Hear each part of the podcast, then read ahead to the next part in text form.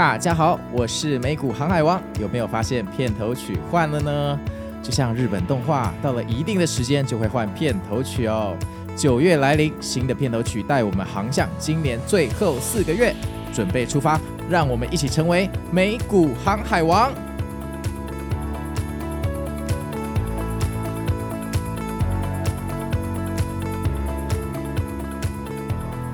大家好，我是美股航海王。那现在是台湾时间的礼拜一，十一月二十号哈。那今天的天气也很好，我们要再来读书，好，要来读这个《投机者的扑克》，这是我们第五次读这本书哈。那今天的章节尤其重要哈，我们会完成第四章的导读，而且今天要讲的部分是离场的勇气与把握。那一个交易一定有所谓的进场跟离场。那大部分的朋友哈，或以前的我自己啊，呃，在进场的时候总是汲汲营营，怕错过利润就冲进去了哈，从来没有想过我未来要怎么离开这一笔交易。那如果进场很重要的话，离场当然也就不能随便对待，对不对？作者说离场其实比进场还要重要哦。那上一个导流跟大家说到，其实呃，这个买股票进场啊是徒弟，但离场啊才是师傅。那有一个很有名的人叫李嘉诚，你们一定听过哈，他就说过啊，用九十 percent 的时间去失败思考，那你就会成功。那如果把这句话套用在我们的股市交易上，其实就是我们进场之后，我们的离场要用大部分的时间去思考，我们会面对什么样的风险，再来拟定适合的离场策略。那大部分的朋友进场的时候都做很多功课，读很多博主的文章，做很多基本面新闻、时事、K 线点位的分析，总是在离场的时候被情绪牵着走，然后或者是很草率，或者是有各式各样的原因，羊群效应让你用奇怪的方式离场哦，导致你这个悔不当初哈。那作者在讲这一段的时候，其实我自己还蛮有感的哈，我好像没有跟大家分享过哈，我自己在买二手车。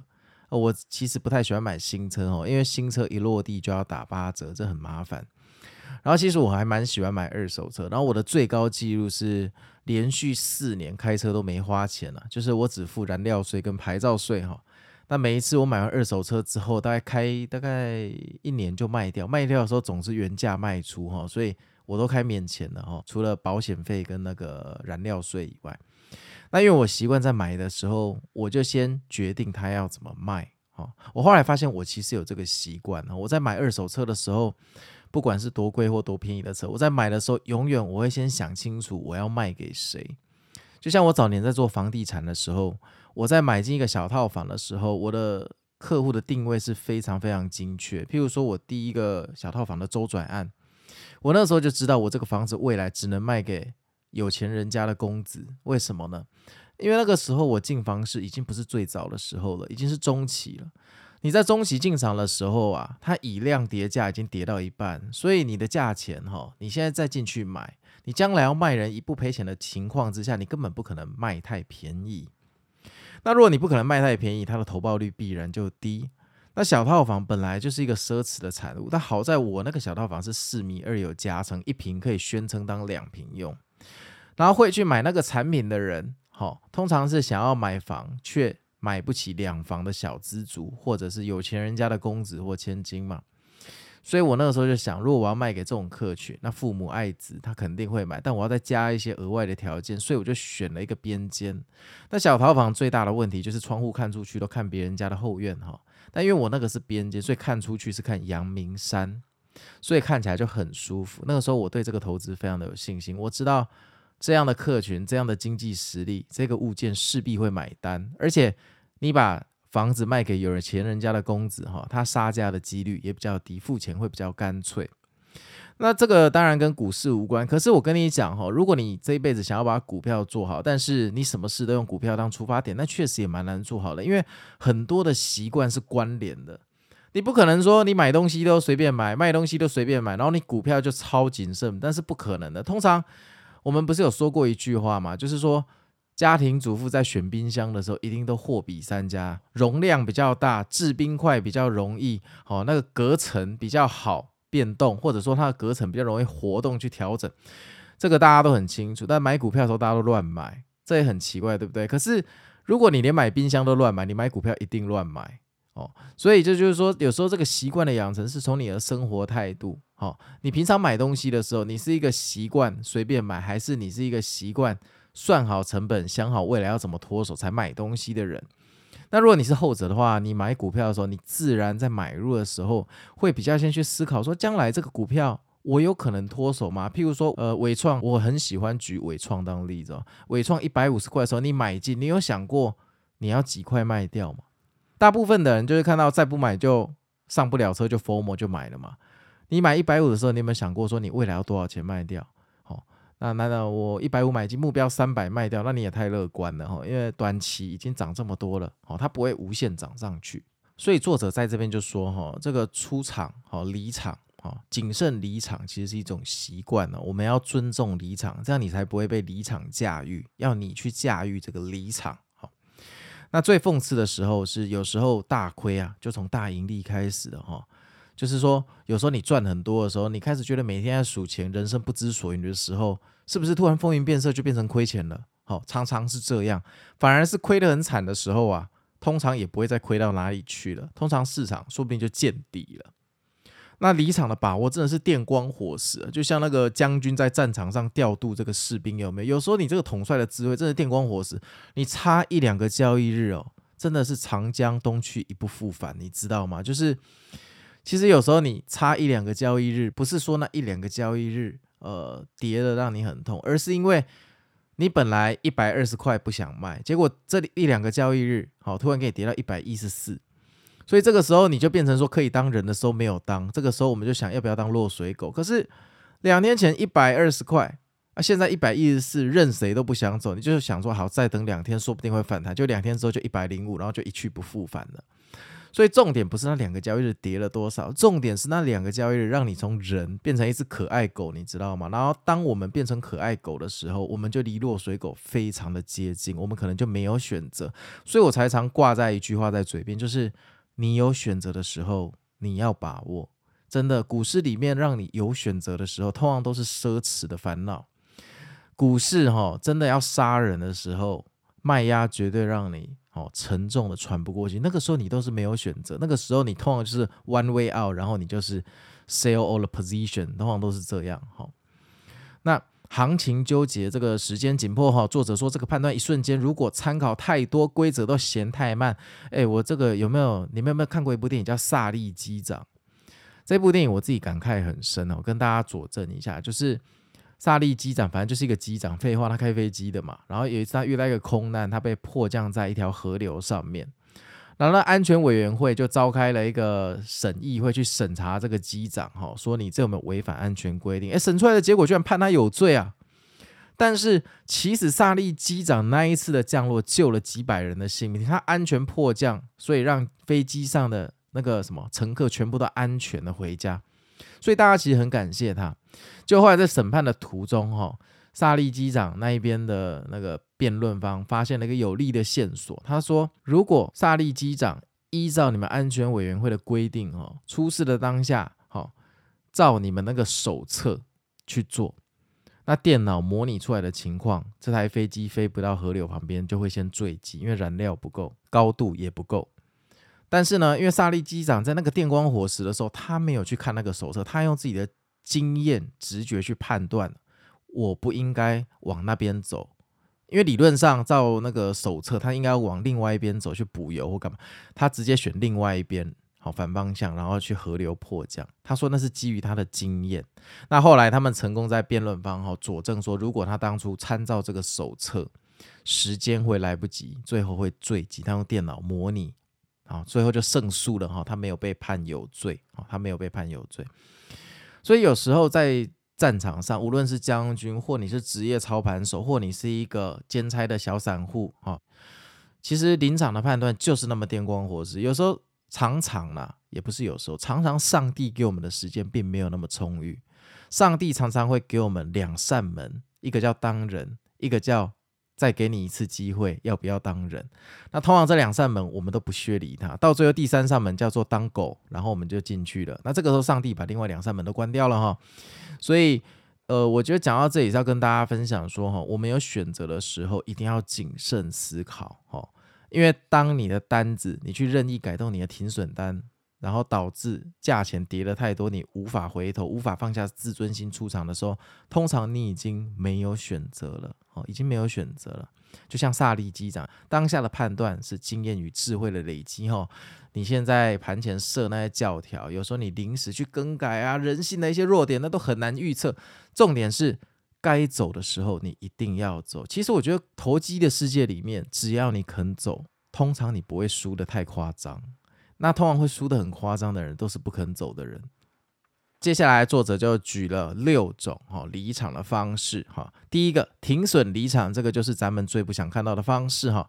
那离场的那个状况就是。我的停损价只要一旦被触发，直接全仓离场，变成空仓，好，触发就闪人，而且是全仓离场，这一笔交易就是 close，好。那这个超级绩效作者马克有一句话跟这个很像，他说停损价是不能协商的，哈，是不可以你勾血的，好，我这句话到现在还记得哦。一旦触发这个价钱，这个价钱它称为无法商议的价钱，就直接离场，凌驾任何条件。那大家就看看自己的停损价是不是总是有坚守呢？还是说接近停损价的时候靠腰嘞，赶快改单哈，再多凹一下，那这就不太好了。所以停损离场它很难办到，可是它也是最简单的。下了单，请不要去改它。请不要去改它。通常盘前你下了停损单，那个价格都是最好的。盘中去乱改，那个都是被情绪、恐惧、贪婪牵着走改出来的价格，那个其实都不太好哦。第二个呢，就是停利离场哦。那停利离场。就是我们所谓的停利单哈，就是说你一笔交易哈，本来是停损单，但是呢，因为行情看对了，所以停损线就往上调整，越过了成本线就变停利线了哈。那作者说你这个可以全部走人，也可以半仓走人呐，毕竟这个停利单哈，它是一个警告你出场的方式啊，当然是好的警告，但是不到正式的警告，正式的警告叫停损啊，好，那一半的警告就叫停利。那既然它不是正式的这个警告讯号，你也不用全部离场。事实上，你可以离场一半就好了，因为毕竟它是停利，不是停损。而且最重要的是，它可以重新入场，这好重要啊！我觉得很多人最后一档股票或一个行情错过后面绝大部分的行情，都是因为你没有重新入场。你要知道，每一个判断都有失误的可能性，而且通常失误的几率远比我们想的高啊。你今天停损会卖飞，停利也势必有时候会卖飞，那何不留给自己一个机会，卖飞后把它买回来啊？像我前阵子那一波交易哦，我进场交易第一件事情当然是打停损单，然后它开始赚钱了，我停损单就改成停利单。然后呃，有跟我在赖群的人都知道，因为我有时候跟我们跟他们讲我现在交易的状况，我会跟他们说，哎，我今天洗出场了，那个勇者你们继续加油。然后过一阵子你可能会。看到我说啊靠，我又进场了。那你们可能会问我为什么？那我就回答说没有啊，就我那个买回单又被触发了。因为我这个人是这样，我每次出场的时候，我会先思考一下什么价位我愿意接回来，我会把那张单子先打好。好，我跟你讲，这个步骤其实非常的重要。这步骤其实有一点重要，有一点重要。你最好是要养成这个习惯，你可以，我觉得可以多赚蛮多。那你当然会跟我说航海王啊，啊这个那如果你买回之后跌下来怎么办？就停损就好了，这事情没那么难嘛。你进场赌博本来就有风险，哎，奇怪，你去玩二十一点，你知道输了筹码就给庄家啊？怎么股票进场这个扭扭捏捏不干不脆呢？你如果再进场输了，那当然也是要停损单啊。不管是进场第二次进场、第三次进场、第五十次进场，你本来就要有停损单嘛。所以这个没有什么，但是有时候它会为你带来巨大的利润。如果你这一次停利的判断是误判的话，好，或者后来行情又被 pick up 起来的话。其实这一个再进场的单哈，你会非常非常的庆幸有它，真的好。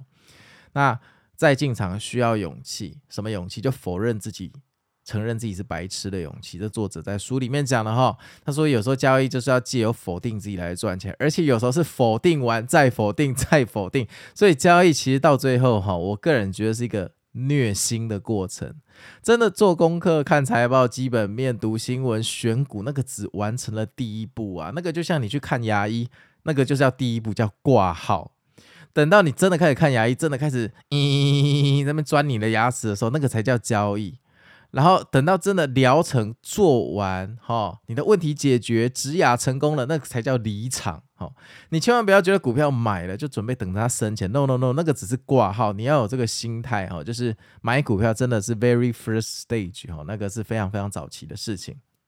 然后接下来呢，就是第三种，哈，获利离场啊。获利离场是呃，这个作者最喜欢的哈，因为他觉得停利单其实某种程度上是被打出去的，就是不是人也不是狗。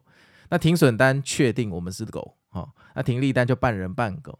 那获利离场就所谓的高歌离席啊，哎呀，我们就是人类风光离场了。那分为长线跟短线，那长线他建议大家就除以三哈，就是第一次离场，哎，譬如说你就出个百分之二三十啊，第二次离场除以半，然后。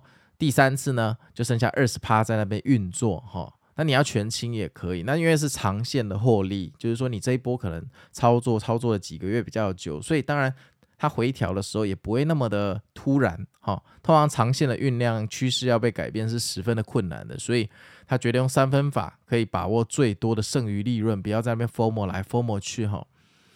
那短线的话，他就觉得说，短线如果涨幅很巨大。那到一个目到一个点位之后，突然这个价格的上涨的这个力道就很明显，你感觉出它减弱，就啊，就是那种菜市场的阿嬷都知道最近减弱，这个时候哈，他都直接全部出场，哦，全部出场，他因为他认为短期若涨幅过大，短期回调势必也非常的恐怖，好，那这就让我想起其实。呃，十一月以来的暴涨，其实第一个礼拜就是属于短期暴涨。那第二个礼拜是不是你就看到那个价格非常的微弱？所以那个时候如果你全出的话，哎，感觉很爽，对不对？可是你看到第三个礼拜又往上涨了。所以你说这种东西哈，其实没有一个规则是一百 percent 套用的。那你这时候可能就问我，我怎么做了？我可以提供给你参考。反正第一个礼拜我确实是用它短期的模式哈。我第二个礼拜到。周三我看它涨不上去，我就走了啊。那周四大家不是被杀了一波嘛？哈，周五在上涨的时候，超乎我预期的那一刻，我的买回单被触发，所以我又进去了。所以我这整波交易十五天下来，我是有被洗出去再进场，大概两次左右的哈。那你说这两次进场有没有比较好？有啊，他帮我多赚了好几万块，当然有比较好啊。那你说他会不会赔？诶，如果运气不好。第三个礼拜行情没这么好，它压到四千五百点的颈线就下来的话，那确实就会赔哦。所以这种东西哈，老话一句，进场没有呃百分百的胜率啦，只能说你要怎么靠哦，你的停损单、停利单、买回单这三招，你要怎么交互去运用？哦。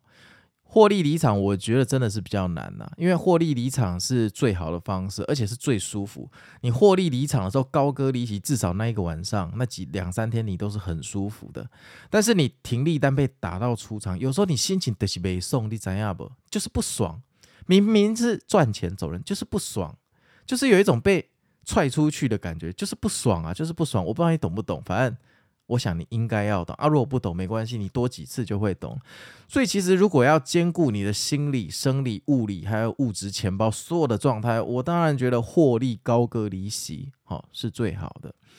那说实话，长线的高歌离席，哦是最好最好的啦。但是因为我们一般人都短视近利嘛，老实说，哪有几个散户在那边跟你长线呢？价格跌了就想走，我们没有忠诚度嘛。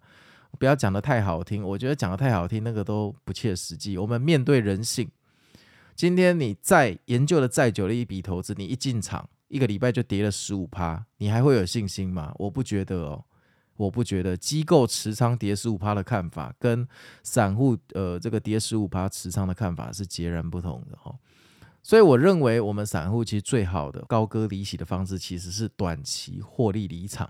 那当然这就大问哉啦，这个以后讲不完啊。什么射出后结束很有名的，就是一段连续涨幅的最后一根，通常是开高走高之后就赶快离席，通常会有好的结果。这很多很多的理论哈，之后可以再跟大家分享。好啊，下一个哈，时间止绊。那作者说这个是最巧妙的一个神招哈，就是时间止绊，它有非常强大的妙用哈。他说，呃，这个东西就譬如说你这个进场之后，如果过了呃一个礼拜或两个礼拜，行情没有走出你要的方式，那你就可以离场了。但你就离场一半就好了，因为你可能会呃心思很混乱哈，心思很混乱。那这个我们待会也会详细的讲哈。那接下来就是呃突发离场哈啊，突发离场就是说市场突然出了一些莫名其妙的恐怖黑天鹅哈。那当然也有可能是迎天鹅啦，就是说，哎，赚钱就迎天鹅，感谢老天爷，拜拜关公，拜拜观世音菩萨啊，亏钱第一时间就闪人，别讲了哈，就黑天鹅。那第六个就是情绪停损哦，家里出事了，感情失恋了，或者是好朋友出事了啊，这一种哈，也是最高权力的停损，那就是直接走人哈。那讲完这六种离场的方式之后，作者就开始详细解释其中的几种哈。那第一个，他就开始讲停利的离场，那就是这个就是所谓的停利单了啊。那停利单我刚刚有提到，那就是人不人鬼不鬼的方式，就好像我们当了人，但其实我们有一点被赶出去的感觉，就有点像狗，那这就不是很舒服。那作者强调说停利哈是可以回来的，尤其是价格越过你停利的价格的时候，通常是一个讯号。为什么呢？因为通常停利的时候，呃，你已经有赚钱了，所以其实你这个交易是有下档保护的，你只是当下这个单被打到。那如果当你这个价格啊又超越你停利的价格的时候，可以把它当做是诶要反弹，好继续反弹的一个讯号。这个时候买入通常会有不错的结果。那这个时候你可能会问我说：“航海王，那这样的话，如果停损单，我们后面要不要也加一个这个条件？就是如果价格触发到或者反弹到当初停损的价格就买回。我跟你讲哦，兄弟，停损就比较不建议这么做了，因为通常停损表示状况比我们想的更糟。在这个情况下哦，你想哦，这么多人，好，譬如说你在五十块停损，它跌到四十八，又涨回五十的时候，因为那个状况是比较差的。”所以以心理学来讲，可能有很多人在五十块那个时候没有像你这么有纪律，他还没停损，所以一到五十块的时候，他可能就愿意停损，所以他的卖压会比停利的状况来得大很多。所以你这时候进去抢反弹，你可能到最后变二次停损，变二次创伤。所以如果是停损后你要买回，我觉得这个价格的设定要更严格。比如说你五十块停损，哈，你买回价格可能要设在五十二或五十三，可能就不是五十。那如果停利的话，作者觉得一样就可以好买回。那停损后面那一段是我自己的注解啦，书里面是没有讲到说停损要买回，这大家自己参考哈，就个人经验分享哈。那因为我觉得你们应该会有这个问题，我就直接把它讲一讲哈。然后呢，那第二个就是刚刚说到的获利离场，就所谓的高歌离席哈。那这个巨大的获利离场是非常困难的。作者说，因为巨大获利的时候，往往市况是非常激烈的哈。其实这句话背后是有一些深意的哈。你不要觉得，哎，你们读书不要说这个巨大获利的时候往往市况激烈，所以你就记住这句话。这个，那你干脆不要读书，浪费时间哦。巨大获利的时候，往往市况激烈，这代表什么？这代表市况激烈。是不是死伤就惨重？两军若打架，是不是战况激烈？两军死伤就会堆满尸体，对不对？所以就会造就巨大的获利。因为如果市况激烈，多军占上风，空军是不是尸体就非常的多？那空军的尸体就是买盘，多军也是买盘，所以两个买盘加在一起，它是不是就会变巨大获利？好，你要看到它背后这些 insight，你不要读一个句子。靠腰嘞，我只读巨大获利，往往市况激烈，为什么？不知道背后代表什么？不知道，那就、我也不知道怎么讲啊，这是个习惯啊。我觉得这个说书主要是培养大家一个这个思考的一个习惯，做一个交流哈。好，那回到主题哈，就是开盘收盘往往哈，有时候价差会让你觉得在做梦，这个我非常有经验哈。过去的某一天哈，二零二一年。好像是九月还是十月的某一天哈，详细日期我忘了。我记得那个时候，呃，九点半开盘，然后一路涨啊涨，好开心哦，赚钱。哎，结果一睡醒，靠腰嘞，变斜四十五度跷跷板。我睡着的那一刻算得真准，我睡着那一刻就开始冲高回落，一路地心去找歌吉啦。你知道我这样总共差多少钱？我算一下哦，我当天在最高点跟收盘的损益总共差了七万美元，哦那我就说这种东西就恍若隔世啊，就是说醒来之后怎么好像一年的薪水就 快不见了，所以这个大家自己体会哈。有时候巨大获利的离场，它为什么非常满？因为它的波动往往也非常非常的大。好，突然的胜利，突然变成巨大的失败。那很多人只关注到这笔交易要赚最多，好，但他忽略交易的欲望是会传承。什么叫传承？就是如果你这笔交易赚很多，哦，你有这个欲望，你就容易去做一些冲动的事。就最后如果离场离得不漂亮的话，你下一场交易就是带着怨念开局，就是带着你一些悔恨的情感去开局。但是如果你这个交易你分批离场，给自己留一点退路。那你下一次进场的时候，是不是就传承了上一次情绪良好的情绪进场？那这就是一个顺风开局，好，就是这个意思。所以作者建议你最好替下一笔交易好起个好兆头。那通常他通常这个，如果你可以长线好赢很多，那就代表踏准的大趋势嘛。因为趋势的转换是超乎复杂的哈。那这个有时候明明在利空，不知道在涨三小哈，量缩也会涨。供需关系都逆转了，还在涨，就是看不懂，它就是要涨。简单的说，所有的伤势全部洗办没有问题。所以，我们有时候虽然是高歌离席，人人有机会，但个个没把。我们离席之后常常卖飞嘛，为了不要完全去踏空那个卖飞，哈，其实三分法的离场，在在长线的时候，三分法的离场，让部分的部位在场内运作是最好的。那当然，刚刚有提到一种，若短线巨大获利，确实可以全清。其实我觉得那个全清有点算是在避免接下来情绪过度的波动，因为你如果短线瞬间赚很多，譬如说你三天赚四百万，假设是这种情况，接下来的波动一定是第四天有可能你的四百万突然变一百五十万，那波动非常巨大，你的心灵会比海盗船和大怒神还要夸张。所以我认为短线，哈。重大获利出场，那个是为了要保护我们的心灵不要过于激荡。但如果长线，譬如说你这个交易已经做了三个月了，哈，你赚了譬如说三百万，你很难说一天之内三百万回到一百万了，因为长线的趋势非常难改变。那你说三个月、一个月后变一百万，我觉得有可能。你要在两天内变一百万，那是很难的。那个是短线重大获利的状况比较有可能，哈。好，那下一个就是时间止半。好，那时间止半这个就是我认为它就是金庸小说里面的乾坤大挪移啊，哈，就是顺水推舟哈。那这个就是说盘整走不出自己的行情，到底要怎么办呢？这个时候我们就开始犹豫不决了嘛。我们散户就是可爱多嘛，或可爱空，就是我们进场的时候信心爆棚，但只要三天走不出行情，我们就开始怀疑人生。我们都是这样嘛。那这一招就是一个妙用哈，切断这个行情的钟摆的钟摆源与自己内心的联系。不要说我们整天就像小狗一样被行情牵着走，哎，搞清楚我们才是人，行情是狗，我们要骑在它身上，不要一直被行情牵着走哈。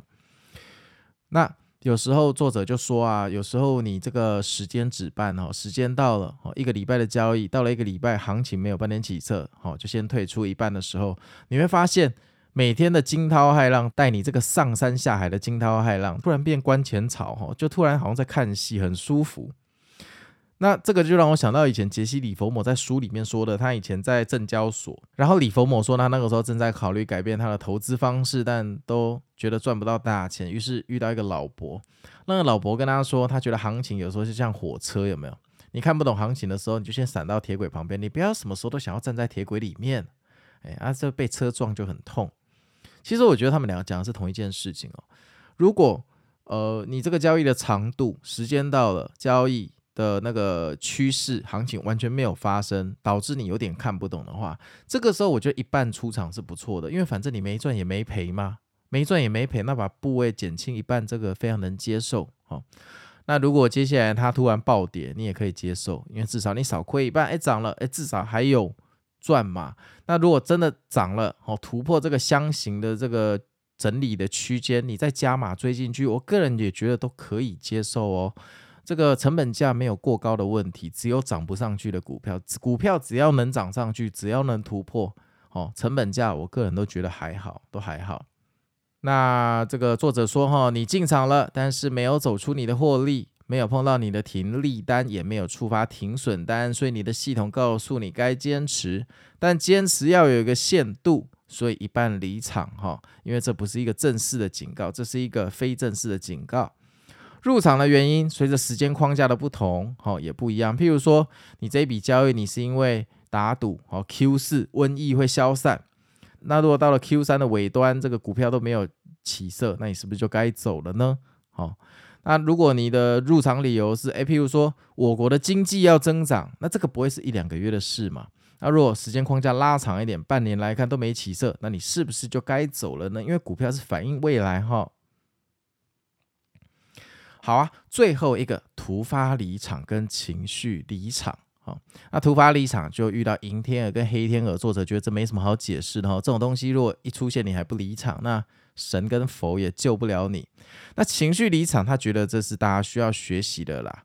那书里面就说，呃，我们都是大人，哈，为了在这个社会上生存，哈，我们从小时候的天真烂漫，然后到长大之后变成学会掩盖自己的情绪。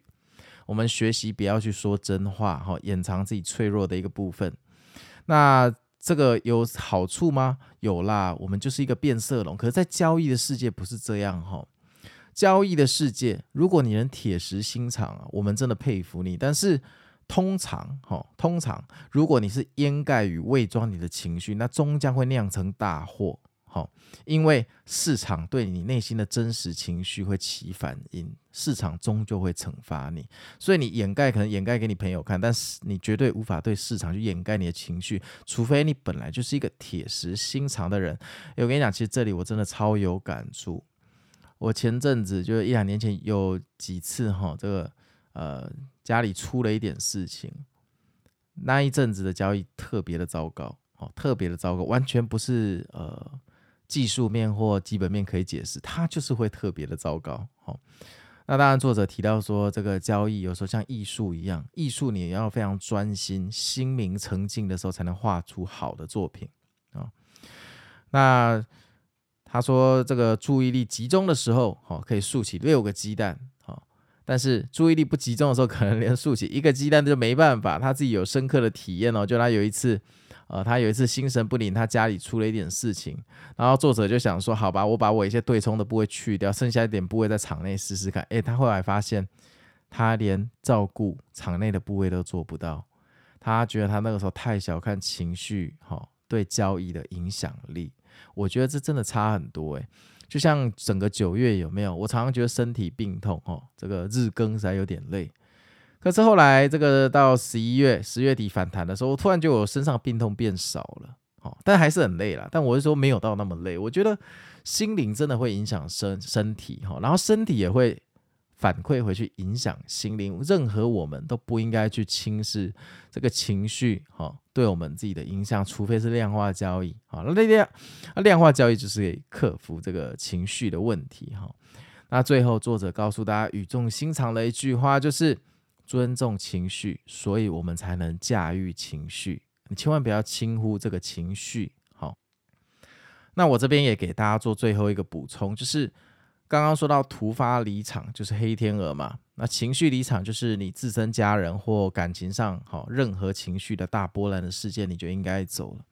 那其实我觉得还有一件事，就是通常突发事件所引发的离场，终将会变成情绪离场，就是。譬如说，呃，我 COVID-19 那一年的感恩节，哦，十一月多那个时候，突然传出非洲有那个变种病毒，所以大家对于这个 COVID-19 消失的期望就突然瞬间消失，发现原来这病毒居然能变种啊！那个时候就开始一路暴跌。那像遇到这种突发事件，哈，在逼迫我停损出场所带来的情绪，基本上那个情绪波澜之大，也可以当做是情绪离场。那这种情绪到底要怎么克服？其实我觉得这种情绪要完全克服是非常的不可能，我们只能去减轻它。说能完全克服，都骗笑诶啦！真的能完全让你克服一件事，就只有时间。时间，我觉得它可以治愈所有的伤痛啊，所有的东西都可以靠时间来解决。哦，重点是我们怎么加速这个过程，因为我们没有人想要在场外待太久。那我自己是跟自己说，当呃，情绪离场的时候，或者突发事件离场的时候，好，你就跟自己说，这个股市的钱，本来就是不一定能赚到的，本来就老天爷给的嘛。那套一句套一句这个李佛摩大师讲的话，我为什么要为了前一阵子还不存在我账户的钱而难过呢？譬如说我这个交易才进去十四天，那我突然遇到一个非洲变种的病毒啊，然后瞬间两天内十四天的盈利全部变亏损，然后你离场，你一定很懊悔，对吧？可是这时候你就要想。哎呀，也还好啦，其实就是回到十四天之前而已。这些钱在十四天内也没有被实现，其实它是一个过程，它也不算真的赚钱。那我为什么要为了哈、哦、这十四天以前没有存在我账户的东西而去烦恼？那我觉得他这个讲法我还蛮能接受，你们参考看看哈、哦，能帮助你走出来的一席话可能不会太一样。那我提供我的给你们参考哈，那希望大家投资很顺利。好啊，那我是美股航海王，那我们就下次再继续了。下次我们要来讲第五章哈，标题叫做“投机的本质就是赌博”。诶，这怎么跟我那个跟我那个前几集美股心法讲的一样？我好像前五集就跟你们讲这个股票就是赌博。好啊，那我们就下次继续导读了。希望今天的部分有帮助到你们。离场真的很重要啊，离场值得我们用一辈子去学习。那我们下次见喽，拜拜。